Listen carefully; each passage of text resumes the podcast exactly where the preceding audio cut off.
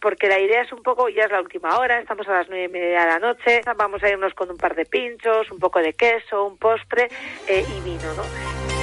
Nos despedimos con una enhorabuena, Sorionac, a Isabel Verdini, esta profesora de danza, porque va a recibir el próximo día 20 de enero el tambor de hora de San Sebastián. Es la creadora de la compañía Verdini Dancha Taldea, integrada por chicos y chicas bailarines con síndrome Down. Así nos despedimos, ahora el deporte. Agur.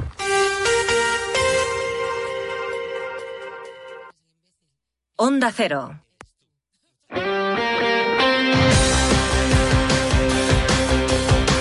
En Onda Cero, Radio Estadio Euskadi, con Gorka Acitores. Y con Nacho Losada, los mandos técnicos, ¿qué tal la Racha León? Deporte hasta las 3 en punto de la tarde en este martes 5 de diciembre y en esta semana de Copa del Rey para nuestros seis representantes en la segunda eliminatoria a partido único que va a arrancar mañana y que va a cerrar el jueves nuestros equipos. Hablaremos de fútbol, hablaremos de baloncesto con las citas europeas tanto para Basconia como para Bilbao Basket de balonmano con la última renovación en el Vidasoa Irún además de pelota. Así que no perdemos más tiempo, 40 sobre las 2. Eh, arrancamos ya este Radio Estadio Euskadi.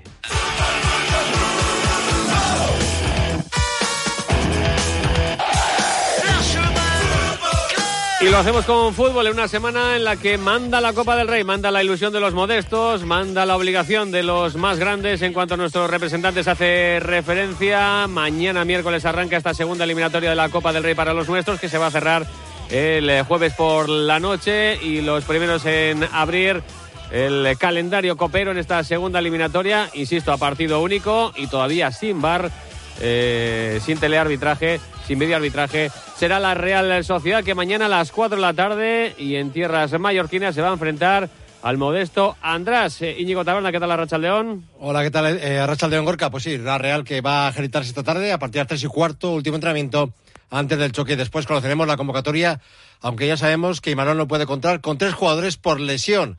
Y es que es baja de última hora Mohamed Alicho, que tiene una sobrecarga muscular producida en el entrenamiento del domingo. Su ausencia se une a las ya conocidas de Carlos Fernández, que se recupera de un esguince de rodilla. Esta mañana le hemos visto en Zubeta rematando ya con, eh, faltas y centros laterales. Está muy cerca ya de reaparecer.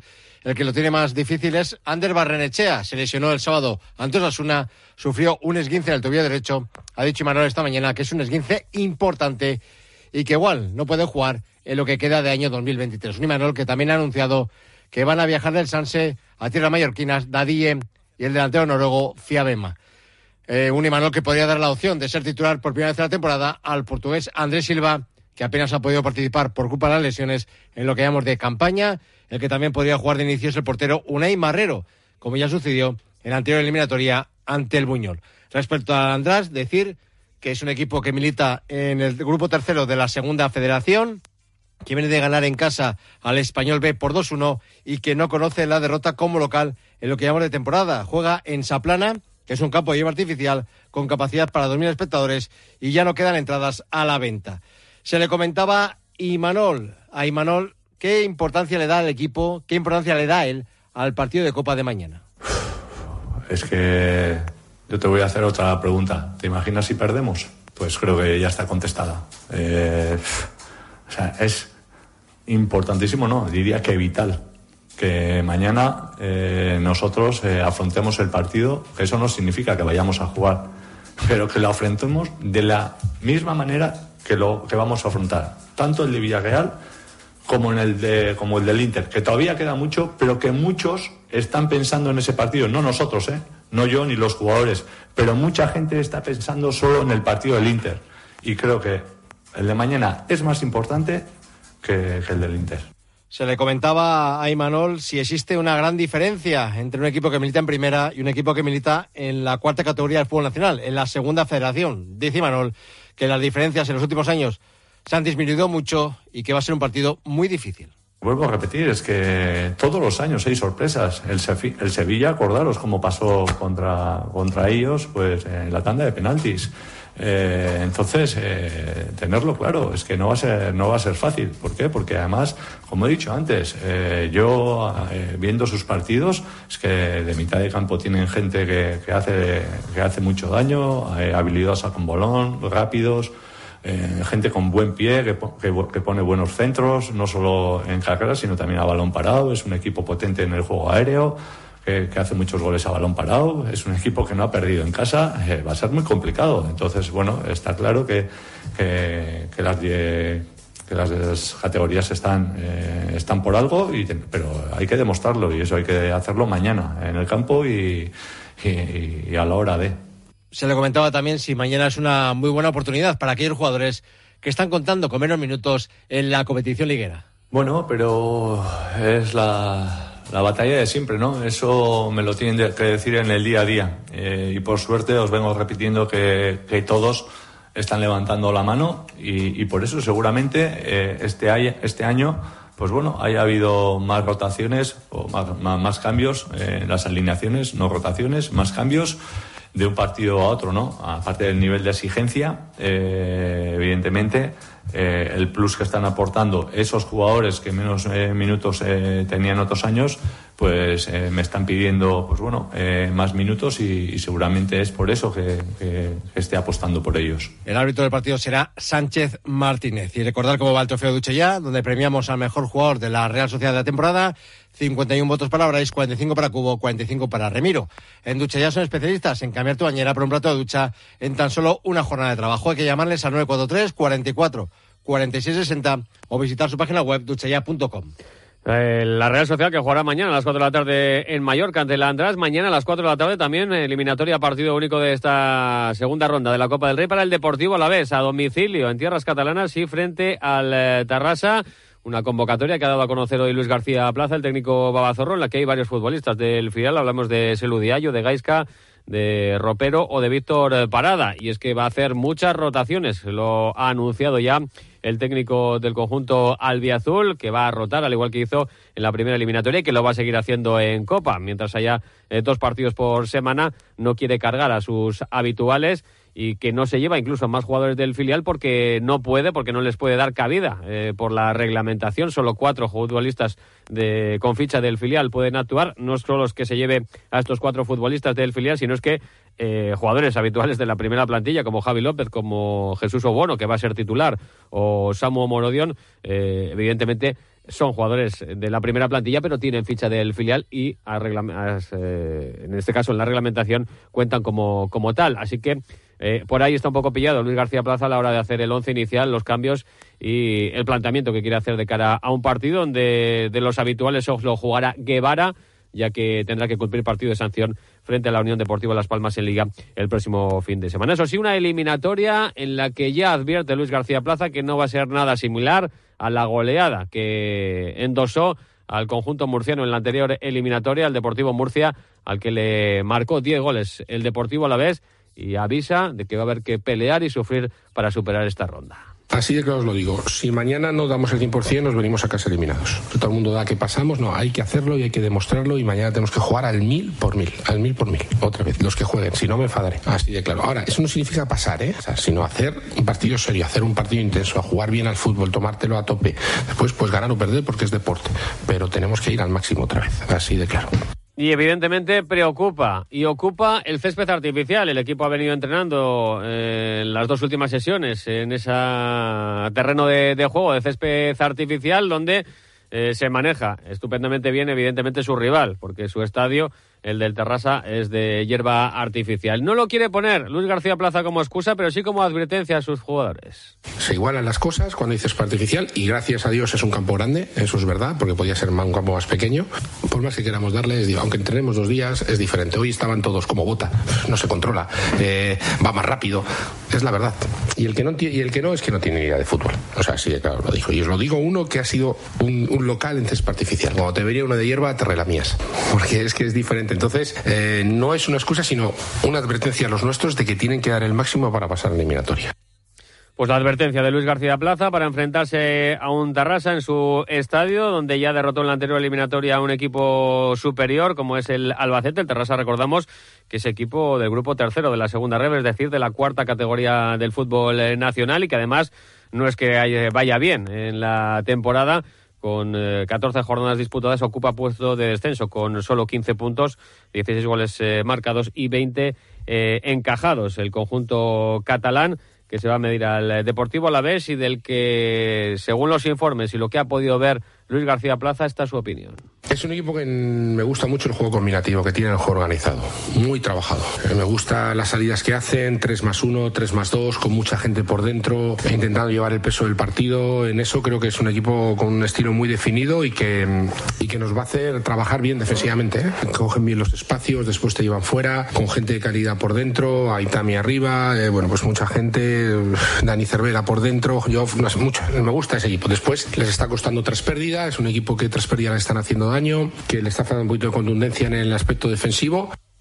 Mañana a las 4 de la tarde ese partido entre el Terrassa y el Deportivo Alavés para cerrar la información del conjunto Bazorro. Eh, está de enhorabuena, ¿eh? con récord histórico de abonados esta temporada 17.752. Nunca en la centenaria historia del Deportivo Alavés ha tenido tantos abonados hasta así que Sorionaca al, al club. el Deportivo Alavés y la Real Sociedad que jugará mañana esa eliminatoria de Copa la cerrará el jueves el Athletic a las 9 de la noche en los campos de Sport del Sardinero, feudo habitual de Racing de Santander, frente a un conjunto cántabro como es el Cayón, también de la segunda red, es decir, también de la cuarta categoría del fútbol nacional y que tampoco atraviesa por buen momento en este arranque de temporada, ocupa también puesto de descenso, aunque viene de ganar en la última jornada. Es por ello que su técnico, no sé si lo recordarán muchos de nuestros oyentes, ah, fue lateral izquierdo en primera división, tanto del Racing de Santander como del Betis, eh, Luis Fernández, habla de cómo llegan con la moral eh, para enfrentarse al Atlético el jueves en el Sardinero a partir de las 9 de la noche.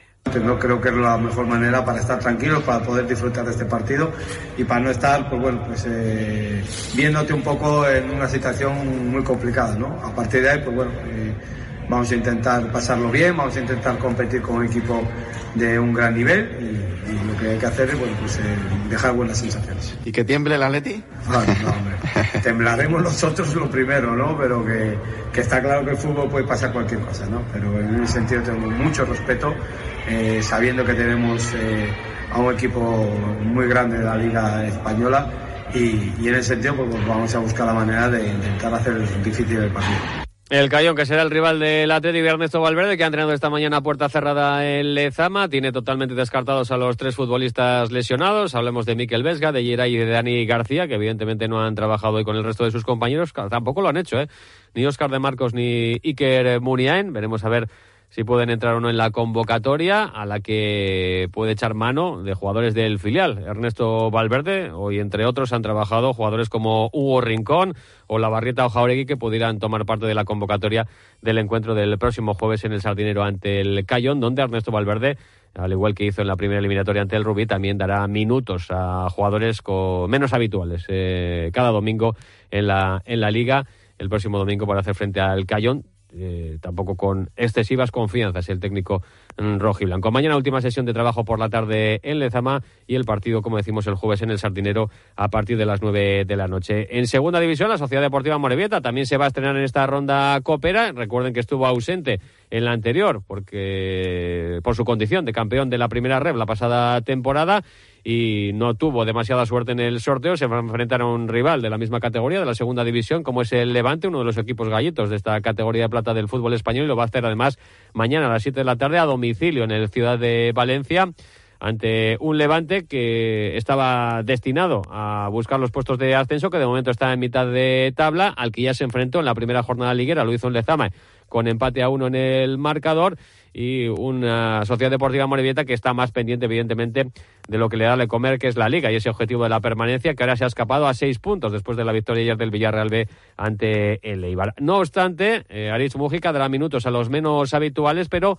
ni mucho menos quiere hablar de tirar la copa, sino de buscar la ilusión de superar la eliminatoria y, ¿por qué no?, que la Copa vuelve a Urriche. Hay que competir, ¿no? Que no vamos de, vacaciones ni a dejarnos llevar en el partido. Eh, espero que, que los jugadores crean que o sepan eh, la importancia que tiene cada partido y es un partido de copa, pero ilusionados por, por hacer un buen partido y contra un rival de la misma categoría en un campo bueno, eh, no hay excusas para nada y creo que, que va a ser un, partido bonito y el objetivo es ese, ¿no? El poder pasar y poder traer a Urriche, ¿no? A nuestra casa, eh, un partido pues de copa y contra, bueno, pues vete saber contra quién puede ser, ¿no? Pero pues sería una ilusión para, para todos, para los jugadores, para la afición y, y para el club, ¿no? El Amorebieta mañana miércoles a las 7 de la tarde en el Ciudad de Valencia y ante el Levante. El turno para el Eibar Iñigo será el jueves en Melilla después de que el conjunto de Joseba Echeverría cerrara con derrota ayer la jornada en segunda. Sí, la verdad es que fue una derrota dolorosa, porque esta se produjo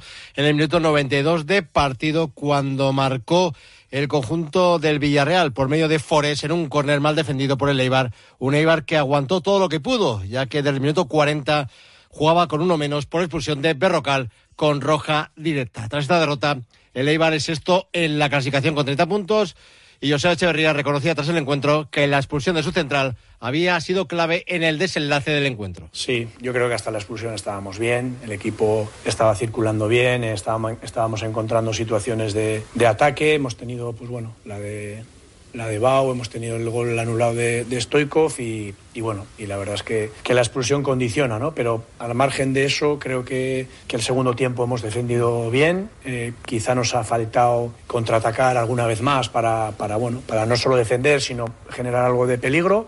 Pero es verdad que el trabajo defensivo y el desgaste del equipo ha sido, ha sido muy grande y, ha sido una pena pues, porque ha sido muy cruel, ¿no? Justo en el descuento, después de todo el trabajo que ha hecho el equipo con un jugador menos tanto tiempo, pues bueno, es una pena.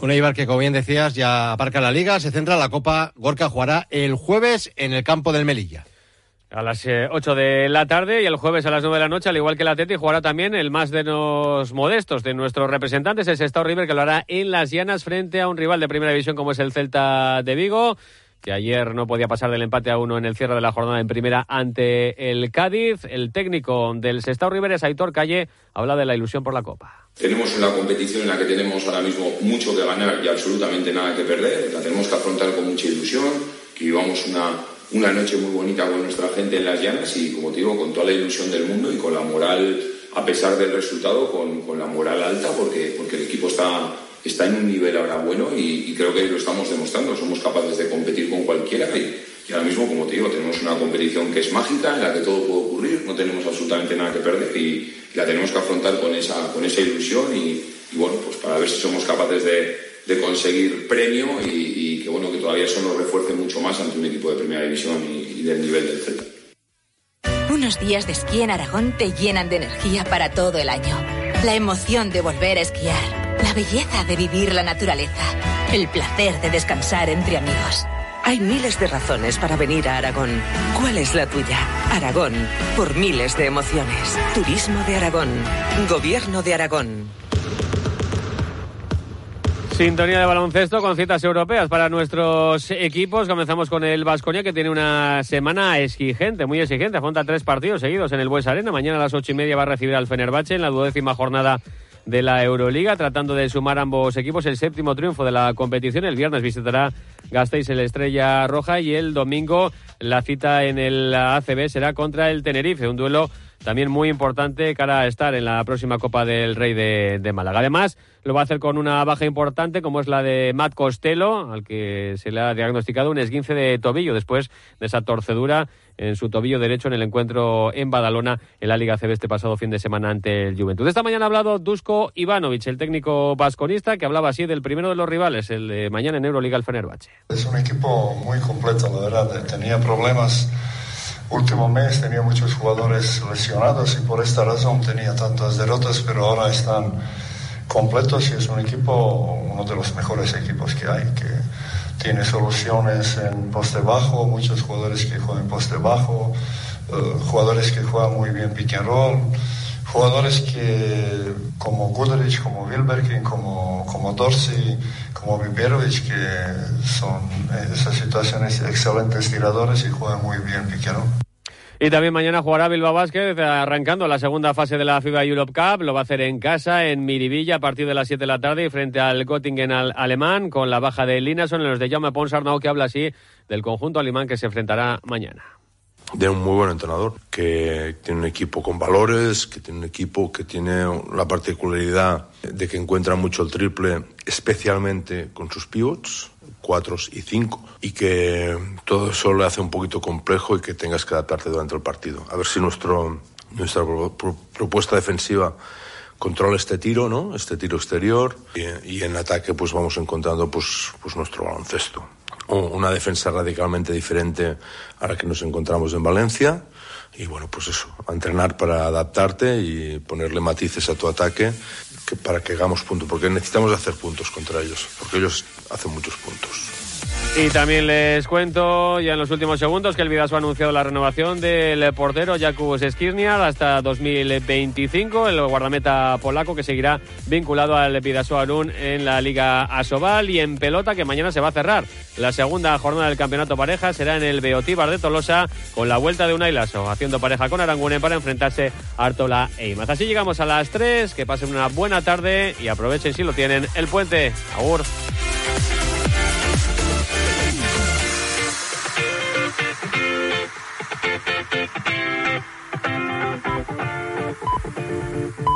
Son las 3 de la tarde, las 2 en Canarias.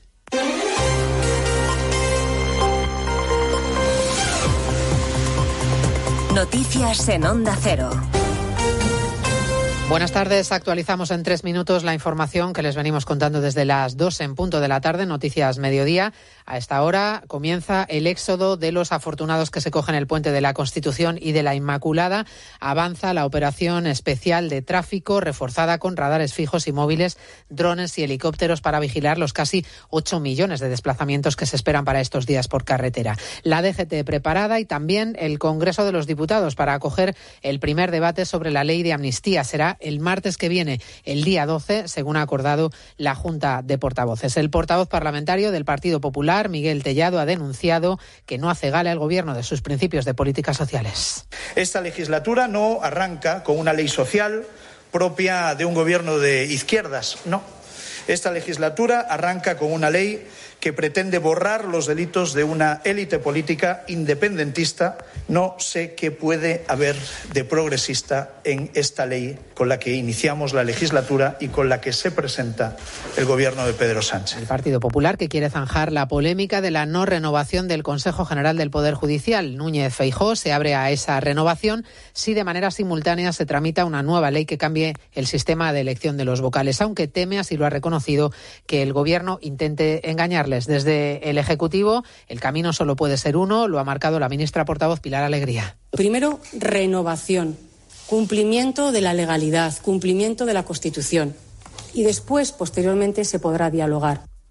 En el último decenio, España ha sufrido una debacle en rendimiento en matemáticas, lectura y ciencias, las tres áreas que evalúa el informe PISA. Nuestros estudiantes de cuarto de la ESO han perdido más de medio curso en las tres áreas en el periodo que va de 2012 a 2022. Ahí está evaluando ya el impacto de la pandemia. Es una de las conclusiones del informe que no deja en buen lugar a Cataluña, que se desploma en las tres competencias. En el lado opuesto, Castilla y León vuelve a ser referencia y al nivel de países más avanzados motivo de orgullo para el presidente Fernández Mañueco. Hoy todas las personas de Castilla y León tenemos un motivo para sentirnos orgullosos. Si Castilla y León fuera un país, estaríamos en el top 10 en comparación con los 80 países que se han analizado. Además, el Gobierno ha aprobado el primer proyecto de ley de la legislatura, la nueva ley de representación paritaria, una norma que se quedó en el tintero por el adelanto electoral, ley que obliga